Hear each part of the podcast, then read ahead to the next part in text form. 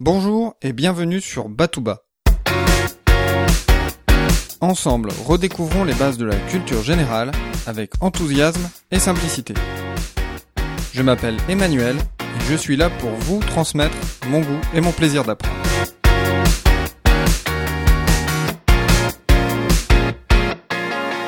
Thanksgiving est célébré par les Américains le quatrième jeudi du mois de novembre.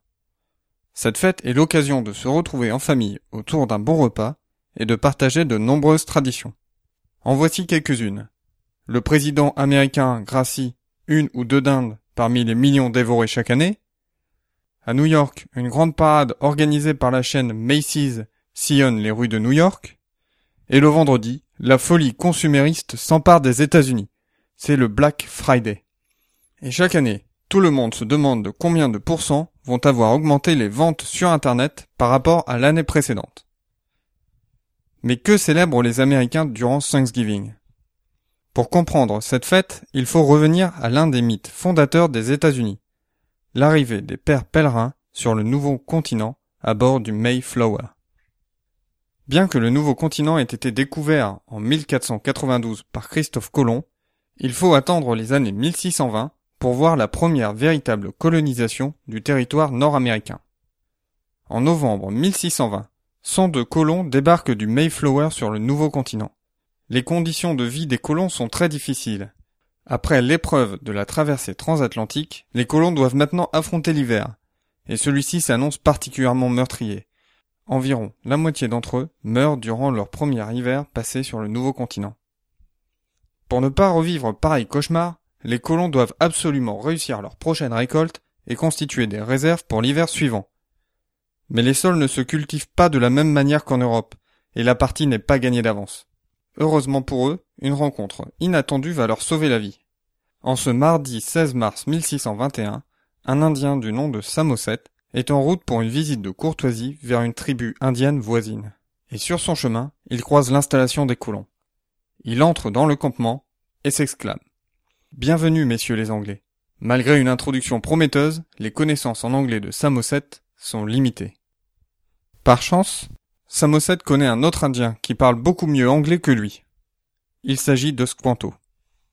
Ce n'est pas la première fois que Squanto rencontre des Européens. Tout commence en 1605.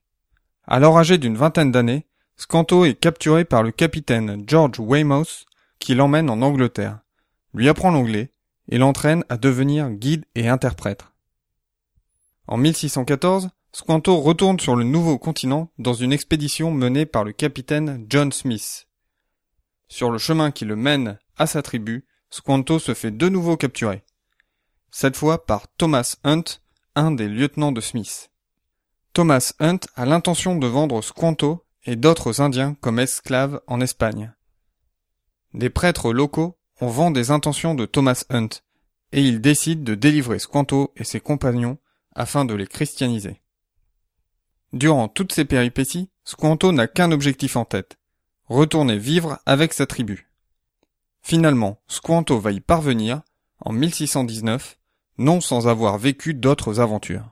Tout d'abord, il va convaincre les prêtres de le laisser partir, il va ensuite travailler quelques années pour un armateur anglais, va encore effectuer trois traversées transatlantiques avant de réussir à retourner sur les lieux où vivait sa tribu. Néanmoins, en arrivant sur les lieux, il constate que sa tribu, ainsi que d'autres tribus voisines, ont été décimées par une épidémie l'année précédente. Depuis l'arrivée des colons, des maladies encore inconnues sur le nouveau continent font leur apparition. Ces maladies peuvent être par exemple transmises par les rongeurs embarqués involontairement par les colons, et les Indiens ne sont pas immunisés contre ces maladies apportées du vieux continent. Ces épidémies seraient l'une des causes de la réduction drastique de la population amérindienne. Refaisons le point. En 1621, Squanto a donc déjà été capturé plusieurs fois par des Européens, a été christianisé, a retrouvé sa tribu décimée par les maladies apportées par des Européens. Si, comme Squanto, vous aviez recroisé le chemin d'Européens, qu'auriez-vous fait à sa place? Squanto, lui, a fait son choix. Il se décide à aider les colons. Ceux-ci acceptent volontiers son soutien. Ils n'ont pas le droit de manquer leur prochaine récolte sous peine de mourir affamés. Squanto leur apprend donc à utiliser les bons ingrédients pour fertiliser la terre, à chasser certains animaux, etc. À l'automne 1621, les récoltes produites par les colons sont exceptionnelles. Ils auront de quoi tenir tout l'hiver. Afin de remercier les Indiens pour leur aide, les colons invitent les Indiens à partager un repas. C'est le premier Thanksgiving américain. Cette fête est d'autant plus symbolique qu'il était déjà de tradition, que ce soit chez les Indiens ou chez les Européens, de célébrer la fin des récoltes. Cette fête est l'expression de la gratitude que les hommes ressentent envers la nature. Avoir pu récolter le fruit de la terre et de son travail et le partager avec ses proches. J'espère que vous avez pris du plaisir à écouter cette version romancée du premier Thanksgiving américain. Si c'est le cas, je vous invite à partager cet épisode de Batouba avec votre famille ou vos amis.